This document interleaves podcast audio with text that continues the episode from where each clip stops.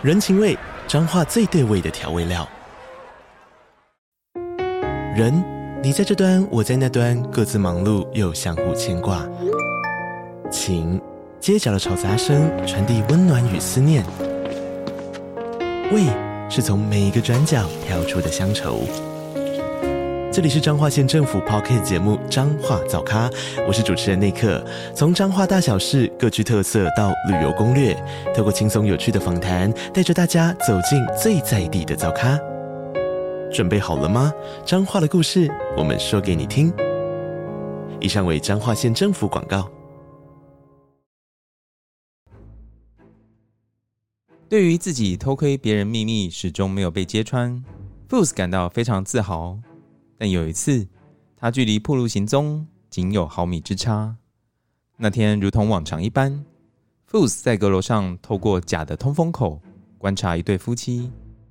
这对夫妻大约每一周都会入住一次。突然，他看见那名被观察的丈夫往天花板看，并随口询问妻子：“你觉得那个通风口是做什么用的？那绝对不是暖气空调。我做建筑的，我很了解。”女的回答说：“那你觉得那是什么？”男的回答说：“嗯，有可能是偷窥孔哦。”他的太太听到丈夫的答案，咯咯发笑：“呵呵呵，你的意思是有人可能在上面偷看我们做的任何事情吗？”男子回应说：“你不知道这世界上怪咖有很多吗？我会找出答案的。”听到这对夫妻的对话后，Fox 缓缓地往后退，离开阁楼。并把储物间通往阁楼的门锁上，回到旅馆的办公区域。他一面想着，如果那个男的跑到他的面前，只问通风口的用途，他该如何回应？或许他可以把阁楼说成是用来架设电线、热水管和抽水马达等公共设备的空间，而通风口则是用来分散各间客房的烟味。他只要能大概的讲得出一些东西，剩下的举证责任，就落在那个男人身上了。隔天，Fox 的内心七上八下的，他不知道那个男的接下来会采取哪种行动。或许他会打电话给警察来调查吧。但那个男的什么都没有做。Fox 在随后几天暂停到阁楼内的偷窥行为，直到四天后，Fox 终于忍不住重新回到阁楼的空间，并讶异的发现，这对男女房间的通风口已经被用纸。以及胶带封了起来，但他们显然没有注意到纸上有一个小裂痕，因此还是可以透过裂痕看见房间内的情形。那天傍晚，Fox 透过小裂痕看到这对夫妻原本在进行口交，后来转成性交。两天后，这对夫妻当中的女方来到旅馆办公室，她告诉 Fox，她的丈夫即将要返回家乡，而她随后要跟着她的丈夫一起过去。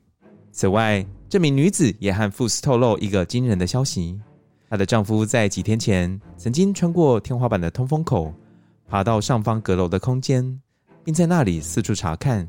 女子的话是可信的，因为她的丈夫身形很单薄，是可以穿越通风口的。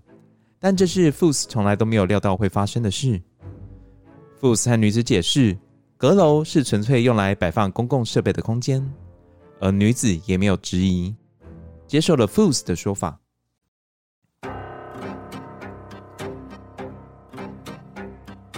本节目内容可能包含血腥、暴力以及令人引起不安的情节描述，请听众斟酌收听。有时候真实犯罪比推理小说更骇人，而有时推理小说是真实犯罪的狂想版。嗨，大家好，欢迎收听《二之根》你的犯罪研究日志。我是 Troy，我是 Lucien。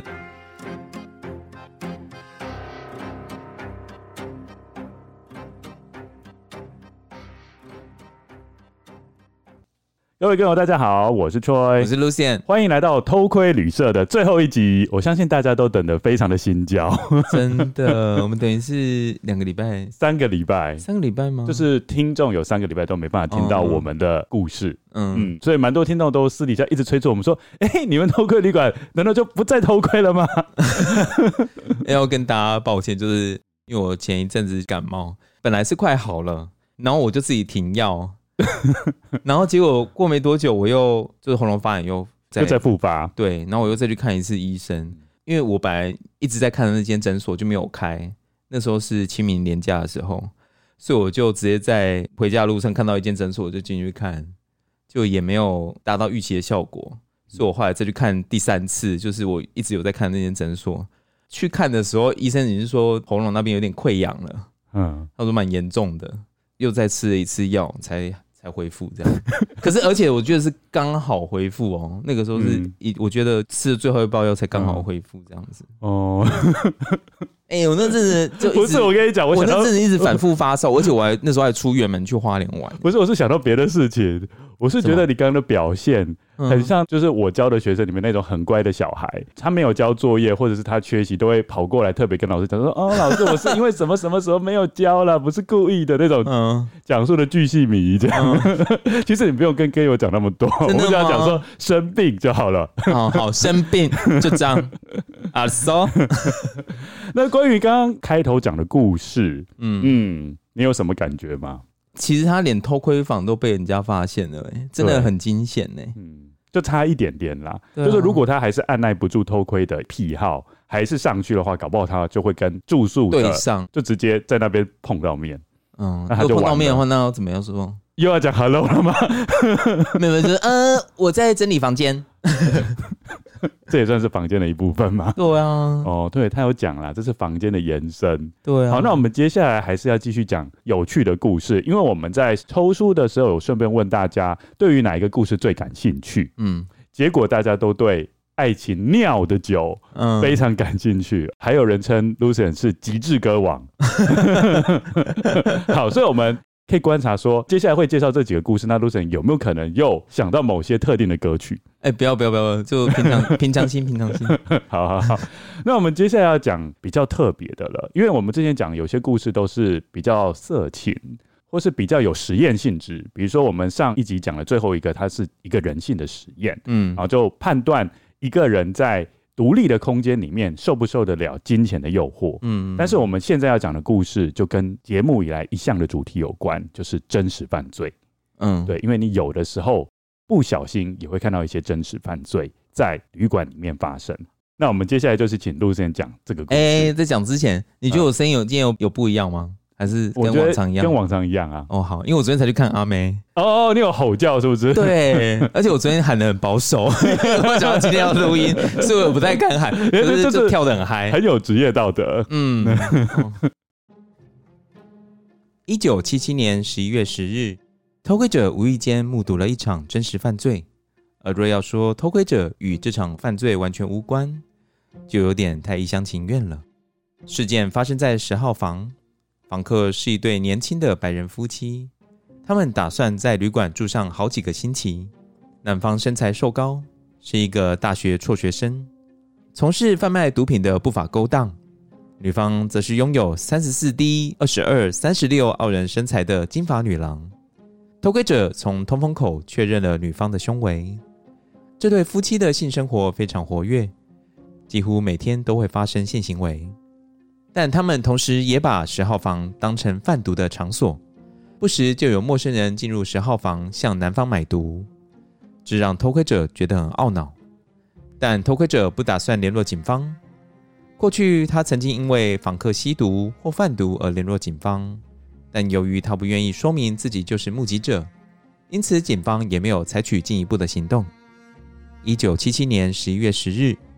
偷窥者发现十号房的男子将毒品卖给了数名年纪不到十二岁的青少年。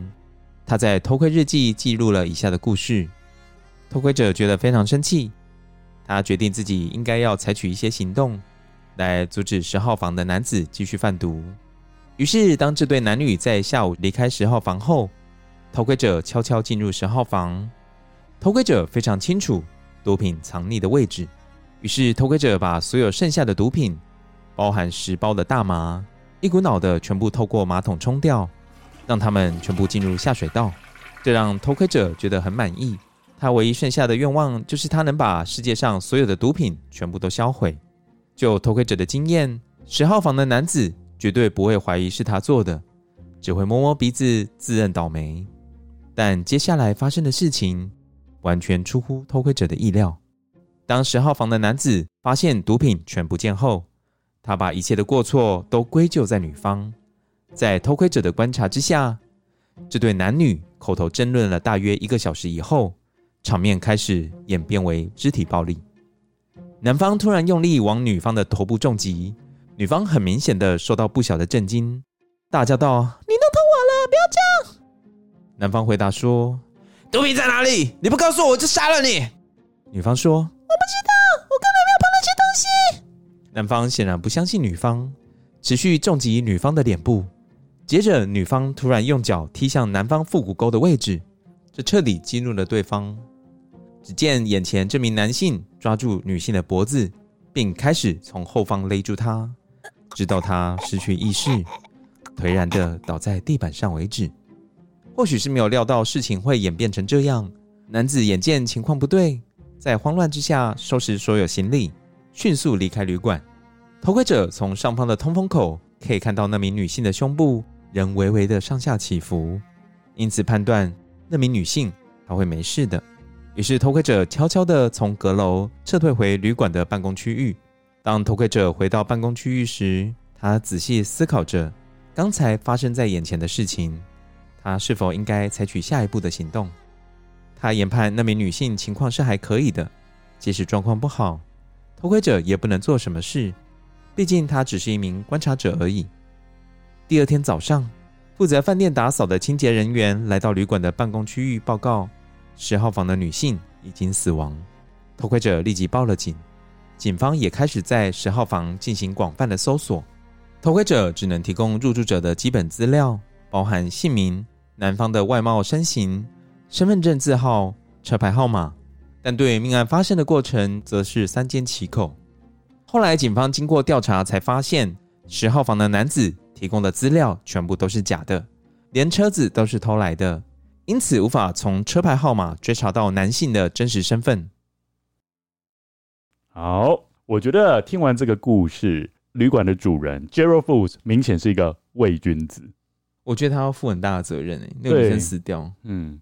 因为我觉得他好像表面上认为自己多有道德，比如说排斥毒品，我们是正义的一方。赶快继续唱啊！后面我不会唱了。我知道要跟恶势力去对抗。好了好了好了，太透露年纪，太透露年纪，不要再唱了。大家应该不知道我们在唱什么，是无敌铁金刚哦。无敌铁金刚是什么？应该是说，如果他真的是很有道德的人，他应该是把他在阁楼上面观察到的一些事实跟警方讲。可是他就不能讲啊。对啊，所以我我就说嘛，他是假的，一个伪君子讲啊，他就是不能讲，他讲的话以后都不能偷窥了。对，所以就是伪君子。对啊，所以意思就是说他在权衡嘛，就发现说啊，我还是跟警方讲部分的事实就可以了。如果是你，你会怎么做？如果你是 Foos 的话，就是你也开始学会问这种问题。嗯，好，我要先发制人，因为我每次都被你先问。我会跟他做一样的事情。哦，那你也没有多那个嘛？我我跟你讲，我会怎么做哦？毒品已经给他冲下去了嘛，然后女生被打嘛，对不对？他发现他的胸部要有起伏，这个时候你知道我会怎么样吗？我会假装 housekeeping 哦，housekeeping，然后就啊。然后发现他躺在那边，然后马上报警。他这边还有救哎、欸！哎、欸，我觉得那个很好笑，housekeeping 还要尖叫。对，要先叫一声啊！发现有人躺在那边，不是要叫一下吗？这个不是就是推理小说里面，或是推理剧集里面，忽然间看到尸体就要这样的反应。对啊，电影都这样演。因为看到尸体你没有反应，你不会那个吗？哦，哎、欸，我觉得这还蛮聪明的耶。而且我觉得，我觉得最好笑的是，我刚才念的说，他直接目测这这女生三十六第一二十二，三十六。他直接目测都知道了，已经偷窥到，就是直接可以帮人家目测量 size。他其实可以当很像那个服装设计师，不是很像那个你去专柜你要试衣服或者要试鞋子哦，你穿九号半嘛，直接就直接帮你拿了。那你怎么知道？这这很老练。对啊，对，看过无数个人这样子，对，算是蛮厉害的啦。而且这个故事也是跟我们讲一件事。一般来说，如果在旅馆里面发生一些犯罪事件，嗯，照理来讲。因为旅馆它毕竟也是一个私人的空间嘛，嗯，所以照道理来讲，旅馆应该不用负起法律责任才对，对，除非他知道这件事。可是警方应该还是会问他说：“啊，你怎么会知道？他想到怎样？”因为第二天呢、啊，就是第二天的 housekeeping 啊，哦，他不就第二天的 housekeeping 进去之后，发现已经没有气息了，嗯。不过如果说我刚刚那个 housekeeping 那一招啊，如果那个事情是发生在晚上的话，你突然就敲人家门说要 housekeeping 也很奇怪，对不对？一定会被起疑。阿里凯今晚开来 housekeeping，你套炸都要 housekeeping 了吗？而且 Apple 就是你知道人家 check out 的时间，对不对？或者是通常 housekeeping 就是早上到下午三点之前。对，通常晚上的时候，因为你你差不多两三点之后，人家就会入住了嘛，就会 check in 了。所以你的 housekeeping 通常是在早上到中午之后一两点那个时候。所以你如果太晚 housekeeping 的话，也很奇怪了。嗯，我只是一个权宜之计啦，就是就是如果他发现这样的话，可以去敲一下。因为我们刚刚有听到一个尖叫声诶，有人打斗的声音哦，是不是你们？哦，这也可以哈，可以的。哦，我真的是机灵呢。好，接下来我们要继续讨论下去哦。我觉得 Force 厉害的地方就是啊。这样讲好像不太对，就是 Force，你刚刚是不是在赞扬他？就是 Boss 观察很，你看我露出一点，你看我露出一点狐狸尾巴，在赞扬他哦。就是说，其实他的观察日志也不是完全没有参考价值，嗯，因为我们可以观察到一些法案的通过或是社会观念的改变，都会影响人类的性行为，就是从他的日志里面可以观察到这个现象。而且我觉得那个人的那个。就性的部分口味又有在转换，对，我们来稍微解释，我们来稍微统整一下 Force 的笔记里面可以观察到人类性行为是怎么演化的，嗯，然后这些性行为的演化都会跟历史上面的转捩点有关，嗯，比如在一九六零年代初期，那时候有一个很重要的法案通过，就是避孕药合法化，哦，嗯，那你觉得避孕药合法化对人类的性行为会有什么明显的改变吗？怎么？这我要怎么回答啊？嗯，不用带套。然后还有不用在意是跟谁做，是这样吗？不用在意跟谁做哦，你就是怕说、啊、哦，因为怕那个哦，就是不固定性伴侣这样子。对对对，哦，对耶。嗯。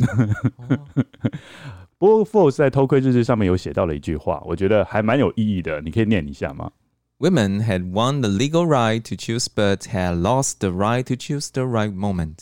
好，这句话的意思就是说，女性在选择自己要不要怀孕，要不要对哪时候怀孕，她是有权利的。嗯嗯。但是反而是没办法选择她何时要性交，因为男方可能会说，没关系，反正你就吃了避孕药，那就随时可以性交啊。哦。对，但是。你也知道一件事情，就是说这两件事情其实是不同不同的，或是不能混为一谈。对，因为女性有可能是她同时不想要生孩子，嗯，也不想要性交，嗯，但是男性就会把这两个混在一起了，嗯，对，所以就会变成男性就说啊，反正你有你有吃避孕药嘛，那是不是就是随时都可以做？所以这是 Force 在偷窥阁楼上面观察到的一个现象，就是在一九六零年代之后。男方常常会跟女性讲说：“你就给我吃避孕药，然后就做。”不尊重对方身体的这种的情形变得越来越严重。嗯，所以避孕药的产生也未必完全保障到女性。富士好厉害，讲出了名言警句。我觉得这一个观察还蛮不错的。富士马上推眼镜，这个应该还可以理解这一件事情呢。嗯，好，第二个观察点是 Force 在观察到第八年哦。嗯，第八年呢？对，如果 Force 开一个偷窥学校的话。学生都已经到国中二年级了。观察第八年，也就是在一九七四年，他在这一年的偷窥日志上面写说，他已经。累积了三百二十九位房客的性行为，哇！好，结果他有做一个比较哦，他有跟前一年，也就是一九七三年做比较，结果发现房客的性行为有显著的改变。我真的觉得整个用完，他可以做一个 PPT 简报，有那种量表有没有？对，上下那种折线图。对对对对对，嗯。好，怎么样的显著改变呢？他是发现异性恋之间的口交行为，前一年才十二趴。好像不太多嘛，但是只隔了一年，忽然间上升到四十四趴，提升很多哎、欸，提升了接近四倍。那他有做一个推测，他推测是因为那一年夏天出版了一个色情影片，怎么讲好像院线片一样啊？对，那个影片叫做 Deep Throat。生喉咙，对，生喉咙这个影片，所以造成大家竞相模仿。这影片可能有陈述到口交的愉悦，然后很多人就想说，哎、欸，好像之前没有试过这样子，所以就试试看。嗯、真的讲的好像院线片一样哎、欸，就是、嗯、造成全部的人在争相模仿啊。我觉得这很合理啦。合理的点是，假设这个影片演得非常夸饰，女方啊的表情啊，或是男方的表情有非常的享受在其中，嗯嗯，可能会真的想让人家试试看。好哦，可能没有办法做任何的讨论，你是不是不敢继续做延伸的讨论？我很怕你问我什么问题，你知道吗？你是上一集问的问题我都吓吓呆我了。那我可以继续问深入的问题。第三，好，第三个问题。好，第三个问题，他是观察到不同人种之间的性行为也大幅的增加，从一九七三年只有五对，到一九七四年变成十二对，再到一九七五到一九八零年，平均高达二十五对，而且他有观察到不同人种之间的性行为几乎百分之百包含口交，干嘛？为什么每念就要笑？就很有趣的观察。对，那你知道这个代表什么意思吗？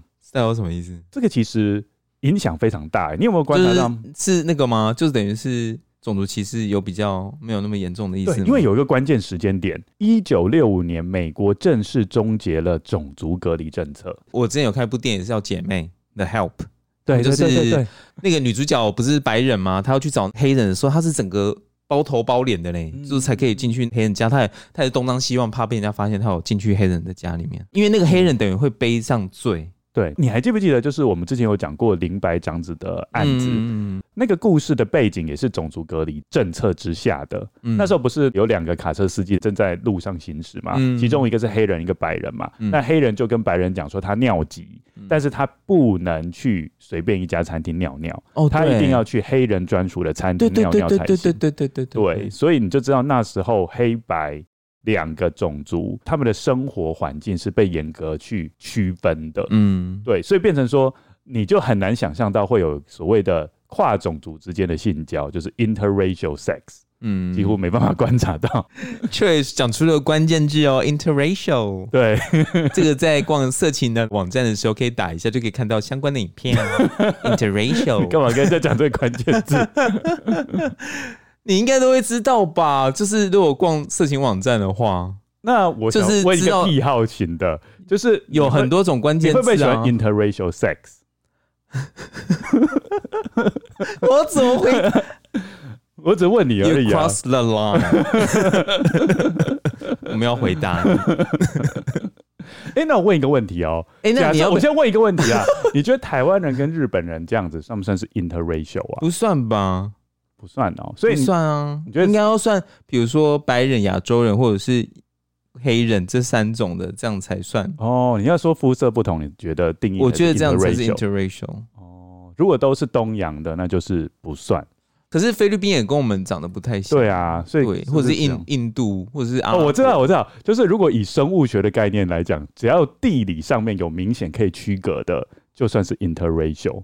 你是说外外表吗？没有没有，因为我们生物演化都是有讲啊。假设一个地方有一个地理明显阻隔，比如说海洋或者是高山，嗯、那可能在海洋的两侧或者是在高山的两侧都会产生不同种类的生物。嗯，对，所以只要是有地理可以明显区隔的部分，那如果是中国跟韩国呢？就是这两个国家的人发生关系也是 interracial 吗？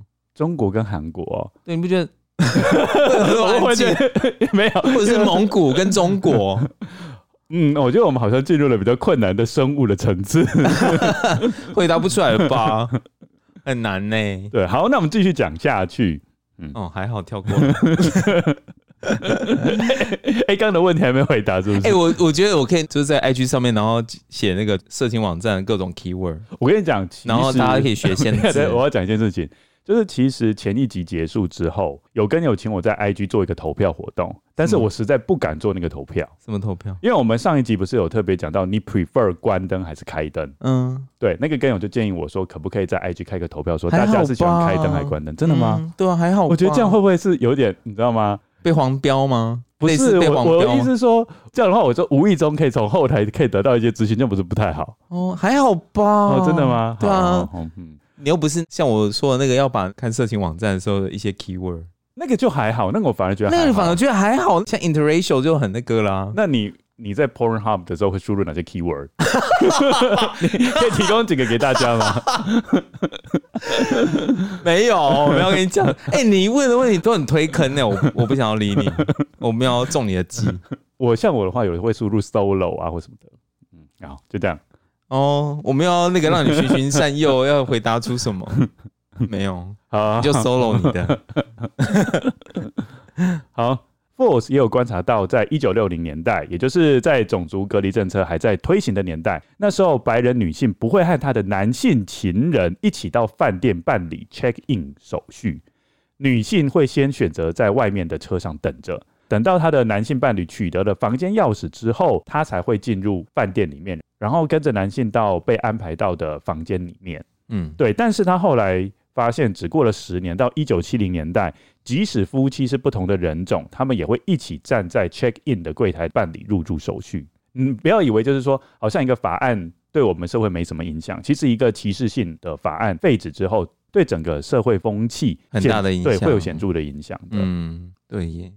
他还有第四个观察哦，就是他观察配偶间性行为的状态，他也有做下面的统计。十二趴的配偶有高度活跃的性行为，嗯，六十二趴有中度程度的性行为，二十二趴是低程度性行为，有百分之三是完全没有性行为。那如何定义活跃的程度？就是只要配偶其中一方很积极，就被归类在高度活跃的性行为。但是他也发现，通常被归类成高度活跃性行为的配偶，其实双方都很积极哦，对，就一个巴掌拍不响了，没有错。而且你会发现，其实积极的也没有到很多啦，嗯，才占了十二趴，哎，大部分都是六十二趴的中等性行为。嗯，那最后一个他的观察是，他觉得配偶单独自慰的频率有变高，唯一能够对彼此有耐心、关心对方性需求的，就只有 lesbian。哦，我觉得我还蛮能够认同的。嗯，应该是、嗯。我觉得这个就是跟女性跟男性达到高潮的时间有关系。嗯，那女生比较会比较体贴，对，我觉得啦，会比较 caring，就是在意对方的感受。男生听到了吗？加油！其实男生会进入一个圣人模式啦，嗯，对啊，就是而且真的很容易就进入圣人模式，欸，哎，第一个就是因为有高度的运转嘛，高度运转，然后忽然间被释放后就很累了，就整个弹簧就松掉了，嗯，就就让我睡吧，让我死吧，就躺着，所以就变成可能会让。对方容易造成有一种售后不理的感觉，尤其刚刚你有讲到，就是男女在达到性高潮的时间点是比较不一样的，然后他们就可能觉得说不够体贴或怎么样，对，嗯，可是其实是因为对方其实真的累了，因为那那个其实是一个高度有氧哎，我觉得，哦，好，那我们接下来讲的故事呢，新三色的程度是达到最高潮，嗯，对，来到最高点。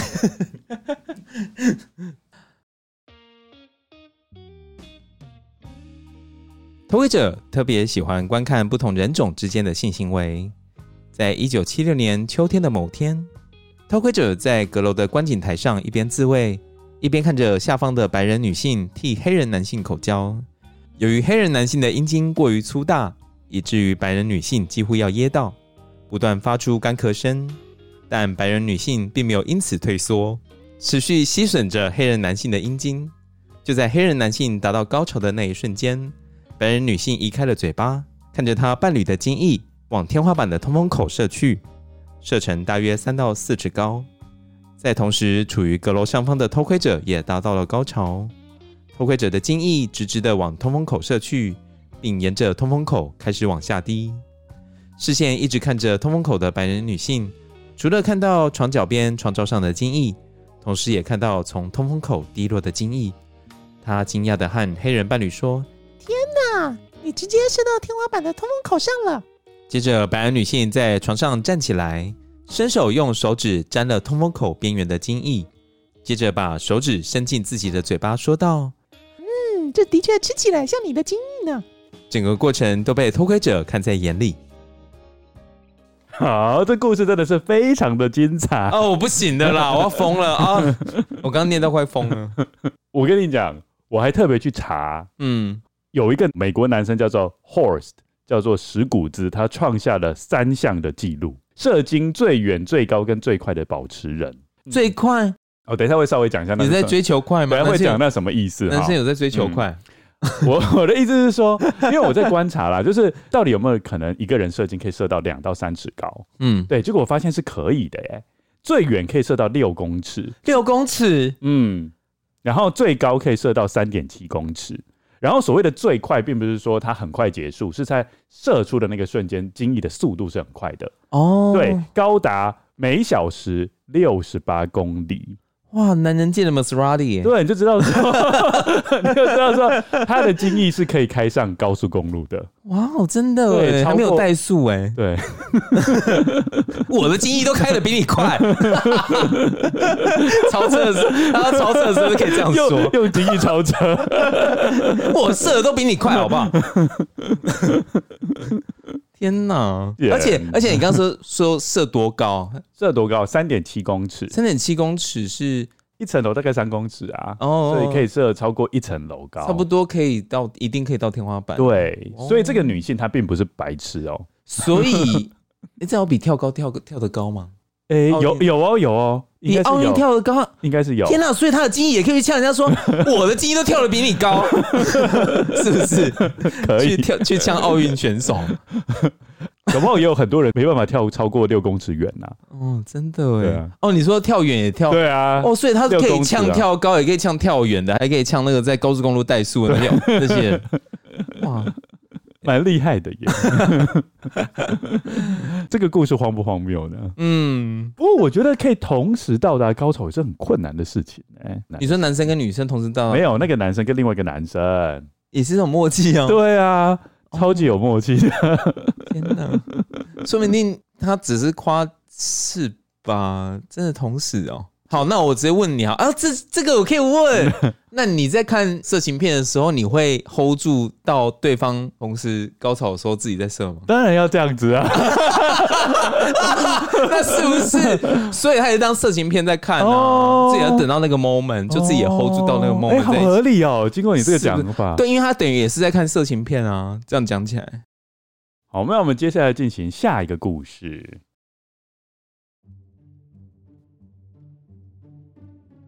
对于许多旅客来说，这间旅馆如同一个避难所，在这里可以实现所有的隐念，并且不用接受外界的批判。一名从丹佛出差的白人男性来到饭店柜台，他来自堪萨斯州，穿着体面，身高大约五尺八寸，体重至少一百七十五磅。他表示自己只会在旅馆待一个晚上。站在男子身边的是一名二十五岁的女子。外表很吸引人，显然有西班牙血统，但英文讲得非常标准。偷窥者把他们安排在有两张大床的十一号房，接着前往阁楼的观景台。当偷窥者抵达观景台时，男子正坐在床边大声地讲电话，女方则在另一张床上整理行李箱。男子说：“我和我的太太才刚到，我们才刚完成 check in 手续，我们约七点钟在那间餐厅见面。”可以吗？电话另一端与男子通话的对象是一名女性。那名女性回答：“这样的安排很好，并表示她和她的丈夫都很期待等会的餐叙。”当男子挂上电话后，他和身旁西班牙裔的女子说：“等会让我来和他们对话，他们要什么我们就配合。”女子回复：“没问题。”男子继续说：“然后不要忘了，那对夫妻以为你是我的太太。”所以你的用词要特别小心，不用担心他们额外的要求，我这边有钱可以给。女子重复说：“没问题。”对于与另一对夫妻会面，男子显得有些紧张。男子和女子解释道：“他对于另一对夫妻完全不了解，只知道他们住在丹佛，并且在《浪荡公子》杂志有刊登广告，如此而已。等回晚餐的时候，我们来观察他们是怎样的人。如果相处的不错。”再邀请他们到旅馆这边。这对男女在七点以前离开房间，并在九点多左右返回。五分钟后，偷窥者看到一辆凯迪拉克在十一号房前面的路边停下来。一对四十多岁的夫妻从车内走出，他们穿着整齐，打扮体面，尤其是女方。这名女子带着古典美，拥有贵族般的鼻子，高耸的颧骨，曲线完美的下巴。细长的脖子和一对大眼睛，任何一位模特都会嫉妒她。但当她进到十一号房内，并把衣服脱掉后，偷窥者发现她的胸部非常小，而且下垂。接着她的丈夫也褪去了全身的衣服，紧接着是西班牙裔的女子，接着这三个人开始躺在床上，彼此爱抚对方。从堪萨斯来的男子则在浴室里，浴室的门是锁上的，而当他返回房间时，似乎对于其他三个人已经开始行动感到很诧异。来自堪萨斯的男子当时是房间内唯一全身穿戴整齐的人，他说道：“天哪，你们的动作好快！”接着，堪萨斯男子缓慢地把衣服脱掉，一边看着西班牙裔的女子对另一名男性口交。而拥有古典美的女子，则是双膝跪地，轻柔地按摩她丈夫的生殖器。西班牙裔的女子有黝黑的肤色，她的胸部很大，奶头是栗子般的棕色。偷窥者认为她很漂亮。此时，堪萨斯男子已经脱去衣服，并带着些许迟疑，移动到床上，开始加入他们的行列。但不久，他发现他始终无法勃起。堪萨斯男子显然觉得很羞愧，渐渐地从参与者变成旁观者。西班牙裔的女子也把注意力转移到那对夫妻身上。之后的十分钟，另外三个人都获得性方面的满足。偷窥者目睹整个过程，暗自替堪萨斯男子觉得惋惜。这名可怜的男子很用心地安排好一切后，一定没想到自己变成了旁观者。在完事后，他们和彼此说再见。四十多岁的夫妻两人离开了十一号房。当堪萨斯男子对着西班牙裔的女子又再度回归独处的状态时，堪萨斯男子说：“我就是没办法，也许交换伴侣并不适合我。”西班牙裔的女子说：“没关系，现在我可以让你舒服。”堪萨斯男子说：“但我现在觉得很难受。”西班牙裔的女子答道：“你不需要觉得难受，因为你不需要那一种性。”接着，西班牙裔的女子替堪萨斯男子口交，直到堪萨斯男子在他的口中射精。男子在射精时说：“这是我觉得很棒的一次高潮。”嗯嗯，Happily ever after 呢？最后的结局。而且我觉得西班牙裔女子真的是很不错。嗯嗯，很体贴，很 caring，就是她有观察到。有一个人，他似乎没有 enjoy 在整个气氛里面。嗯、不是他太太吗？应该也不是他太太，他不是他太太，他们只是伪装成是夫妻，所以他也有可能是，有可能是第三者，也有可能是请的，也有可能是女朋友，都有可能。哦，只是他们明显在进行一个交换伴侣的一个仪式。嗯 嗯，可是就是没有办法，就是男生可能想要尝试不一样的性爱啦，对对不对？就发现说不是他的，not his type。毕竟，可能想象中跟实际上在操作就会感觉不太一样，感觉到陌生。而且我觉得好奇怪哦，为什么他们这三个人要忽然间就先来呢？哦，就没有等他就对，对啊，这一开始就有点不讲道义。哦，对耶，嗯、就是好像去吃饭，然后你比较晚一点到，然后朋友已经在吃了。为什么要把性爱比成比喻成吃东西？你不觉得吗？好啦，都是口腹之欲。你如果你如果你就比如说跟。三个朋友约好今天要一起吃饭，就你稍微迟到了一下，然后他们已经点好了，开始在吃了，前菜都吃完了，所以已经没有那种感觉了。对啊，然后你就啊，才刚要点。而且我觉得偷窥者那时候的想法是说，他很想要去当那个堪萨斯男子吧。我有观察到他有这样的现象，因为他一直替他觉得惋惜嘛。怎么就是没有办法加入人家？对啊，他说如果是我的话，就直接脱了，就赶快加入，直接卷袖子，我来。而且你有没有发现，他偷窥者啦？我的、嗯、我的意思是偷窥者，他好像真的对女性的胸部真的有一些 obsess obsess。对，他每一个都会观察。我们就从每一个故事里面，我觉得这个都是他很重视的一个点。呃，对，我觉得每一则故事只要讲到性爱，他都会观察女性的胸部，嗯，对不对？对啊，他其实应该看胸部看得很那个了啦。你看。他直接就上一个，我们就就可以丈量了。对，直接说 三十三用眼睛丈量，对不对？他直接可以说出对方的数字了，好像报名牌一样。对，哎、欸，说不定他可以用这个去签乐透。今天上门的尺寸是 好，那我们接下来讲最后一个故事。最后一个故事，因为是这整个日记里面，我们调性是不太一样的。嗯，它算是比较深层一点，所以我们刻意把它放在最后一个故事。通常，偷窥者与被偷窥者相遇，仅仅局限在旅馆房间内的空间里。但有时，如果吸引偷窥者的对象刚好住在旅馆所在的丹佛区域，偷窥者的观察范围就会向外延伸。以下就是 Fuchs 所记载的另一个故事。这次偷窥者观察的对象是一名中年女子与一名年轻男子。在双方倒完酒精饮料后，女方将自己的裙子和衬衫脱下，并接着说：“我脱，把我的胸罩和内裤脱掉。”男方熟练的把女人的胸罩脱掉，女方的胸部在眼前抖动着。偷窥者发现她的右胸大概比左胸大了三分之一。女方说：“你喜欢我的身体吗？”男方回答：“哦，非常棒，你太美了。”男方没有浪费任何一秒的时间，便将自己的全身脱光。随后，男方将女方的身体移到床上，嘴巴往女方的阴道接近。不久后，偷窥者听见女方愉悦而疯狂的喊着：“舔我吧，宝贝！”但这时，男方把嘴巴移开，并和女方说：“我还车贷遇到了一些困难。”女方没有多做回应，只是把手伸向床边桌上，拿起她的皮包，从里头拿出一百元交给男方。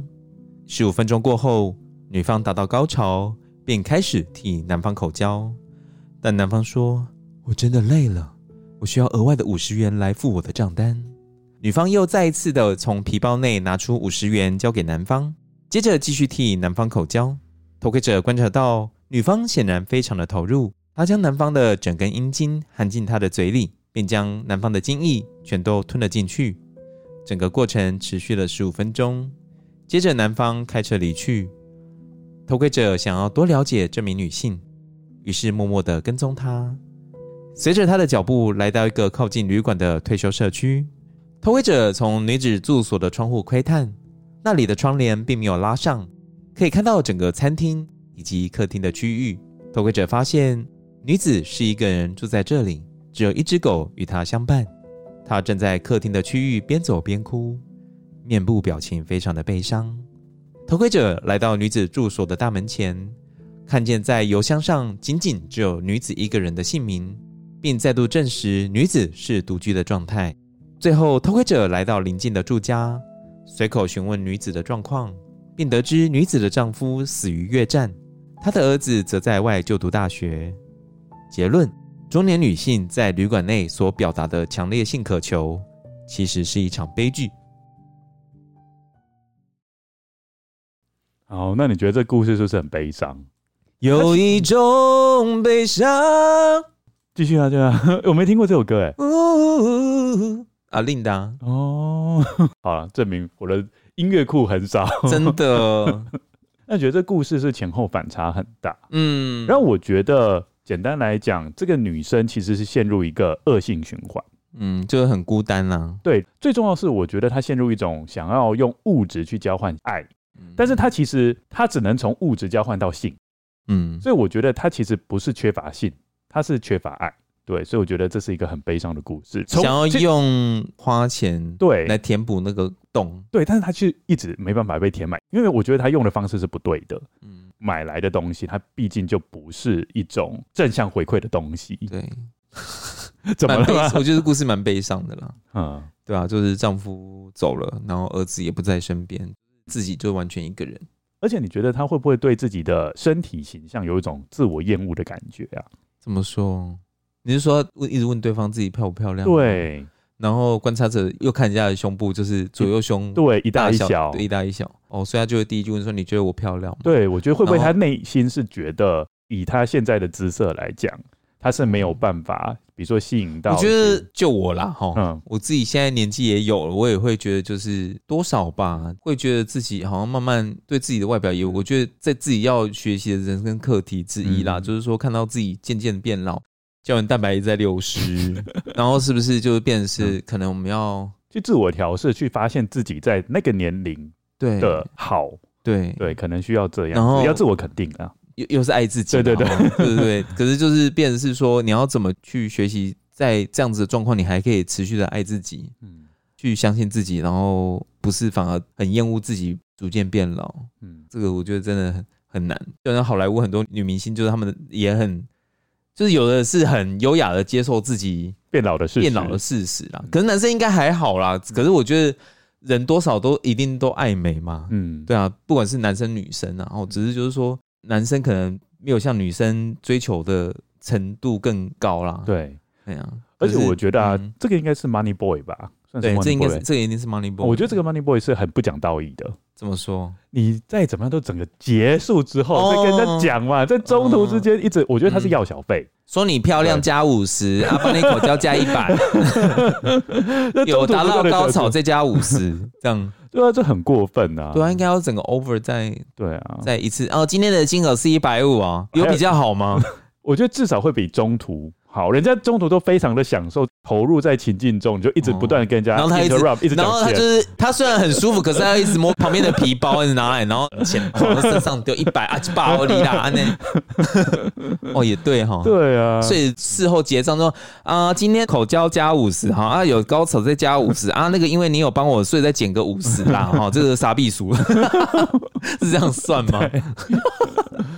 所以我觉得这故事 里面真啊，的有很多可以讨加一层服务费。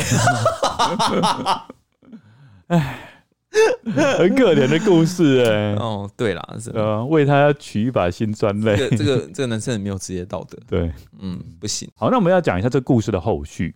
嗯好，故事后续是因为我们知道 Boss 是跟 Donna 是一对夫妻嘛，对，那 Donna 是那个护理师。过了不久之后，他就因为全身性红斑性狼疮，听说这是一个很凶猛的病症啊，嗯啊，他就过世了。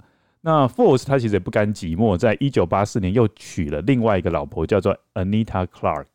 Force 还是延续他之前偷窥的恶习，嗯他又买了另外一间旅馆，叫做 Riviera 旅馆。好，这间旅馆的空间比较狭小一点，所以他只安装了四间偷窥房，所以庄园大屋汽车旅馆 Maynard's House，它依旧是他们的 Observational Headquarters，就是偷窥总部。所以 还有分部总部。对，开了一个分部。那今天都没有什么客人，我去另外一间看好了。这样，好，隔不久，因为我们知道他偷窥的时候常常要爬上爬下，那我们知道年纪大了膝盖就不好，所以在一九九五年它，可以装那个啊，不是有那种，就是你可以装上去，它就会上下动的那种。国外不是很多吗？啊因为房子都很大嘛，嗯他们直接装在那个楼梯旁边，然后就装上去，然后嗯就上去 上去的那种，它可以装那个啊。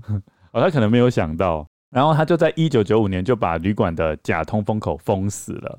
哦，就是不再做偷窥的事业，嗯然后就卖给了韩国人。那后来接手的韩国屋主就把这旅馆拆除，嗯挪为他用。所以你现在其实是看不到庄园大屋汽车旅馆的。哦哦，他已经夷为平地，然后另外盖新的建筑，这有什么好可惜的？接下来我要讲一下 Force 对他新太太 Anita 的评价。Only ten percent of women are voyeurs, almost one hundred percent of men are voyeurs. Anita is among the ten percent. 这什么意思？他说只有十趴的女性是偷窥者，然后嗯，可是跟男生相比的话，就是男生百分之百都是偷窥狂。那可是呢，Anita 就是其中的百分之十喽。对所以他就是说 Anita 也是偷窥狂。对哦，他也很喜欢看。哦，他也是应该有先试探过哦，要怎么对取？对啊，就是他第二个太太就有投他所好，那你要怎么测试对方是不是偷窥狂？应该可以看他喜欢看的片子吧。哦，骗子哦，因为有些片子他很明显是用比较偷窥的角度去拍摄的。还是说不定他可以用另外一个方式，就是比如说傅斯去洗澡的时候，他就会装个摄影机什么之类，就看到安妮塔们在偷看他洗澡。何必这样？一种实验呢，不然他怎么知道对方是不是偷窥狂？如果不是的话，不就取到他就很那个？但是我觉得他就会觉得很……很无聊。我跟你，讲，你等一下就可以知道，偷窥狂有一个特色，嗯，只允许他偷窥别人，不允许别人偷窥自己，哦这是他的重大特色。偷窥狂其实还有一个心理要素，就是控制嘛，就是只有他能够控制别人，那别人不能控制他。你是 one hundred percent 的人吧？我不是啦，哦，应该吧？哎、但是我问一个问题好了，嗯我们不讲偷窥啦，嗯哦，我们讲明窥。明窥就说，呃，就是说你走在路上会不会分心去观察路人？不太会，哦，真的哦，不太会。哦，你说如果坐着的话吗？坐着的话可能会，嗯，可是我在走路的时候，我基本上就是看路，我没有在看人，很少，除非是真的很远，我这样看到。嗯，因为从我旁边擦身而过，我基本上不太会去看对方，因为我很怕跟对方对到眼。然后凶神恶煞是不是？不，是，就觉得不想要这样子啊，所以我就是通常我就是走我的。嗯，所以如果朋友在路上遇到的话，可能就我也没有发现。哦不过如果是很远的话，我是会看到，我就会直接哎、欸，这样会喊，嗯会会发现，哎、欸，反而这样我会发现。可如果从我身边经过的话，我反而都把对方当空气。所以也就是说，假设有路人穿得非常的漂亮或什么的，或者穿的衣服是你喜欢的，那我会发现哦，那个那种我会发现。嗯，可是就是从我身边这样擦身而过，我就真的不太会去刻意看对方，就不想要跟对方对到眼。好好好，一种一种习惯啦，我也不知道为什么我会这样。嗯，I don't know，很奇怪哦。好。接下来，在三十五年之后，也就是二零一三年，Force 终于同意把他的偷窥日记公开，因为已经超过了法律追诉期了，所以他是不是非常的没胆呢？嗯，没错。而且他也知道了，过了三十五年，很多当事人已经过世了。嗯嗯，对，所以没有什么好害怕的。而且那时候 Force 已经高达七十八岁，Gay 就是那个作家也高达了八十岁。那 Gay 就跟 Force 讲说，如果你再不让我出书的话，其实就可以永远不出书了，因为他们一只脚踏入坟墓里了，这样子不止了吧？二零一三呢，所以现在 Force 已经八十八岁，Gay 已经九十岁了。对，他们还活着吗？嗯、呃，就我所知，Gay 还是活着的啦。嗯，我所就没有特别去注意他，因为毕竟是偷窥狂嘛。嗯，好，哇，九十岁了哎。啊、呃，那我稍微要分享一下，因为这整个故事。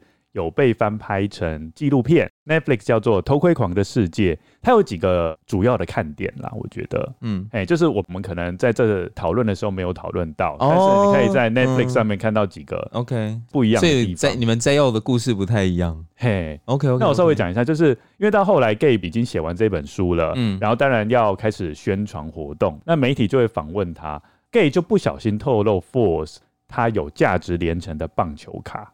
嗯，就不小心透露到这一点。嗯，然后 Force 知道了这件事情之后，就非常生气，直接打电话给 Gay，臭骂他了一顿。为什么？他就觉得说他的隐私被人家知道了，因为他觉得那个棒球卡是价值连城的东西，会不会有人知道之后就想要去抢它，或是怎么样？嗯嗯，对，所以他就跟 Gay 讲说：“你怎么可以把我的隐私透露给别人？然后竟然还刊登在报纸媒体上面，让大家都知道我有收藏那么珍贵的东西。”可是他大家也不知道他是谁啊？没有，因为那时候他已经公布他的名字了。哦，OK，对，所以你就知道一件事情：偷窥者只允许别人的隐私被泄露。嗯，对，当他自己也被人家偷窥的时候，这个相较之下就是自己被人家偷窥嘛。嗯，他不能接受，所以知道他心里面是非常扭曲的。我觉得这个是还蛮有趣的一个点呢。嗯，你就知道他其实是一个非常自私的一个人。还有第二点值得看的就是这个故事后来真实性有遭到质疑，因为他们有发现，在一九八零年。Force 就把庄园大屋汽车旅馆卖给了一个叫做厄尔的人。嗯，对。那你既然已经卖给了一个叫做厄尔的人，那你在一九八零年后所写的偷窥日记到底有没有真实性？哦，因为所有人已经换人了。对。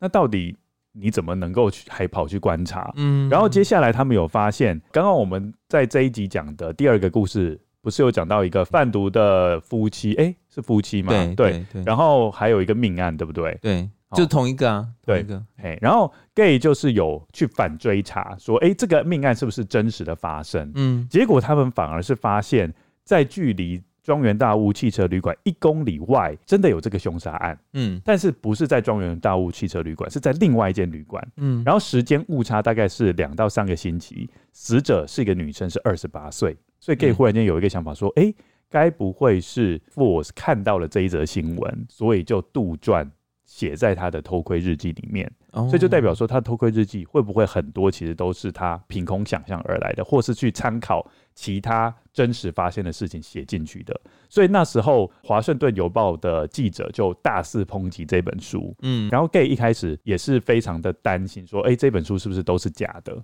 后来 Gay 有给这本书。一些解释，他是说中原道路汽车旅馆的确是后来是卖给厄尔这个人嘛，但是厄尔跟 Force 都是偷窥狂，所以厄尔就把汽车旅馆的钥匙还是给了 Force，让 Force 可以自由进出去做偷窥的活动。他是用这种方式去解释的。OK，只是我不知道大家能不能接受啦，但是我自己心里面是觉得说，偷窥的日记里面。的确有可能是有灌水或是虚假的成分，但是我觉得看起来，至少就我的观察，我是觉得还蛮真实的啦。我也觉得蛮真实的啊。对，我是会照单全收了。哦，真的哦。对啊，对啊，我就觉得没有什么好不相信的啊。嗯，对啊，他既然写得出来，我就觉得说，哦，感觉我就会觉得是真的，嗯感觉就是煞有其事啊，对不对？嗯。那我们今天有关于偷窥旅馆的故事就到这边，不知道大家觉得怎么样？我觉得今天真的很精彩、啊。接下来要回复一则跟有在 Spotify 的留言，跟一则在 Apple Podcast 的留言。第一则是由林乐瑶在 Spotify 所留下的留言，内容是说，刚接触二之根时就觉得我不会喜欢这类型的 Podcast，但在机缘巧合之下，我还是点开了 Bender 家那一集。没想到一听就让我开始上头，不知不觉收听了一年多，才慢慢追到最新的一集。理性担当的 Troy 和搞笑担当的 Lucian，两人之间的氛围感，让听众能更好的吸收每一集带来的知识点。身为马来西亚高中生的我，两人的声音真的陪伴我度过了艰难的高考，也让我成功对真实犯罪与推理小说有了重新的认知。感谢你们的努力。不知道高考有没有考关于真实犯罪的考点呢？不知道你有没有，不知道你后来考试的成绩如何呢？哎，不要让人家压力那么大。希望希望有金榜题名。是，然后我们竟然还有马来西亚的跟友哎，嗯，没有想到我，非常的开心。嗯，谢谢林乐瑶所留下的留言。那我觉得 Bender 那一家真的，我们也是投入了非常大的资源去收集，嗯，对，啊而且很有趣。对啊，对，我觉得因为那一集入坑，非常的值得。欧赛奇组吗？不是 Bender 家是那个小丘上面的一个杀人案。哦，对了对了，对他们那一家都是杀人犯。哦，对对对对对对对哦，录的有点多，有点忘记了啦。下一则是由推理麻瓜在 Apple Podcast 所留下的留言，主旨是说终于来留言了，快来念我。内容是说真的很喜欢这个节目，终于来留言啦，希望有机会被读出来。起初是因为真实犯罪接触到恶之根，刚开始都只选择真实犯罪的单集来听，非常喜欢两位主持人很锵的风格，常常听到笑出来。沉重的真实犯罪节目也因此轻松不少。此外，也透过案件带来很多社会议题的讨论，非常有意思。后来也开始听推理小说的单集，一样很精彩。第三季第一集的江户川乱步介绍很棒哦，非常感谢两位主持人在忙碌的正职工作之余，仍持续经营这个优质的节目，为听众带来欢乐。对了，我跟 Troy 一样是老师，所以当 Troy 讲到工作的事，都让我很有熟悉感。两位主持人加油，谢谢。那也是你同业的哎，对，跟我一样都是推理麻瓜。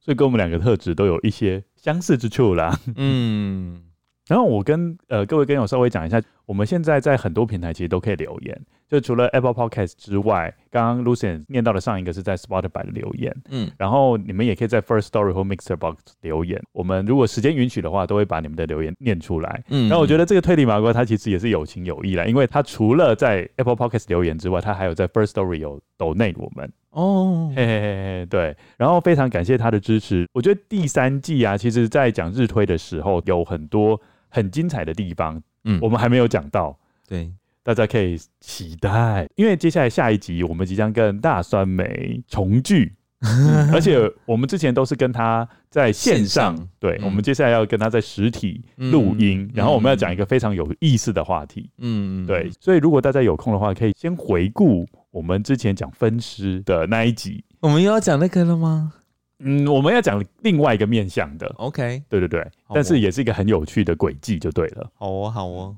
因为我们知道推理小说里面有很多很有趣的元素嘛，哦，都想要跟大家做分享。嗯，，好，那我们今天的节目就到这边为止。今天谢谢大家的收听，欢迎大家来我们的 Facebook 或 IG 粉丝专业来分享你对这一集的心得哦。有一句名言说一周一集二之根，真实犯罪远离你。做的真好，今天谢谢大家的收听，谢谢大家，大家拜拜。大家拜拜。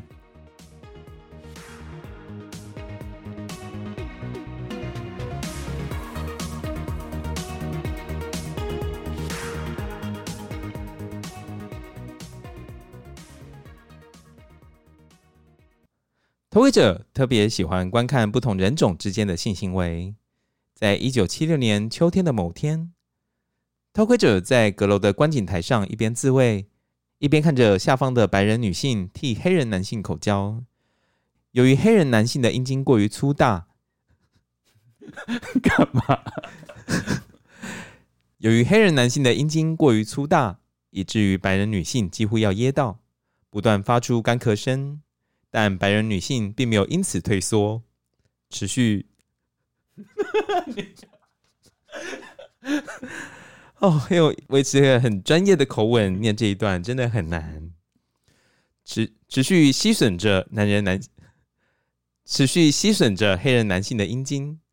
就在黑人男性达到高潮的那一瞬间，白人女性移开了嘴巴，看着她的伴侣的精液往天花板的通风口。神啊，救救我！看着他的伴侣的精，看着他伴侣的精液往天花板的通风口射去，射程大约三到四尺高。在同时，处于阁楼上方的偷窥者也达到了高潮。偷窥者的精翼直直的往通风口射去，并沿着通风口开始往下滴。视线一直看着通风口的白人女性，除了看到床脚边床罩上的精翼，同时也看到从通风口滴落的精翼。她惊讶的和黑人伴侣说：“天哪！啊，天哪！你直接射到天花板的通风口上。”接着，白人女性更清，这个清楚一点，慢一点啊！天哪！你直接射到天花板的通风口上了。接着，白人女性在床上站起来，伸手用手指沾了通风口边缘的精液，接着把手指伸进自己的嘴巴，说道：“嗯，这的确吃起来像你的精液。”哈哈哈！我要疯了！你这手哦，小再一次啊，再一次！我刚刚那念很好了，你不要再叫我重复念，我会疯掉。刚真的有笑到啊！我刚刚没有念一下哦。嗯，这的确吃起来像你的精液呢。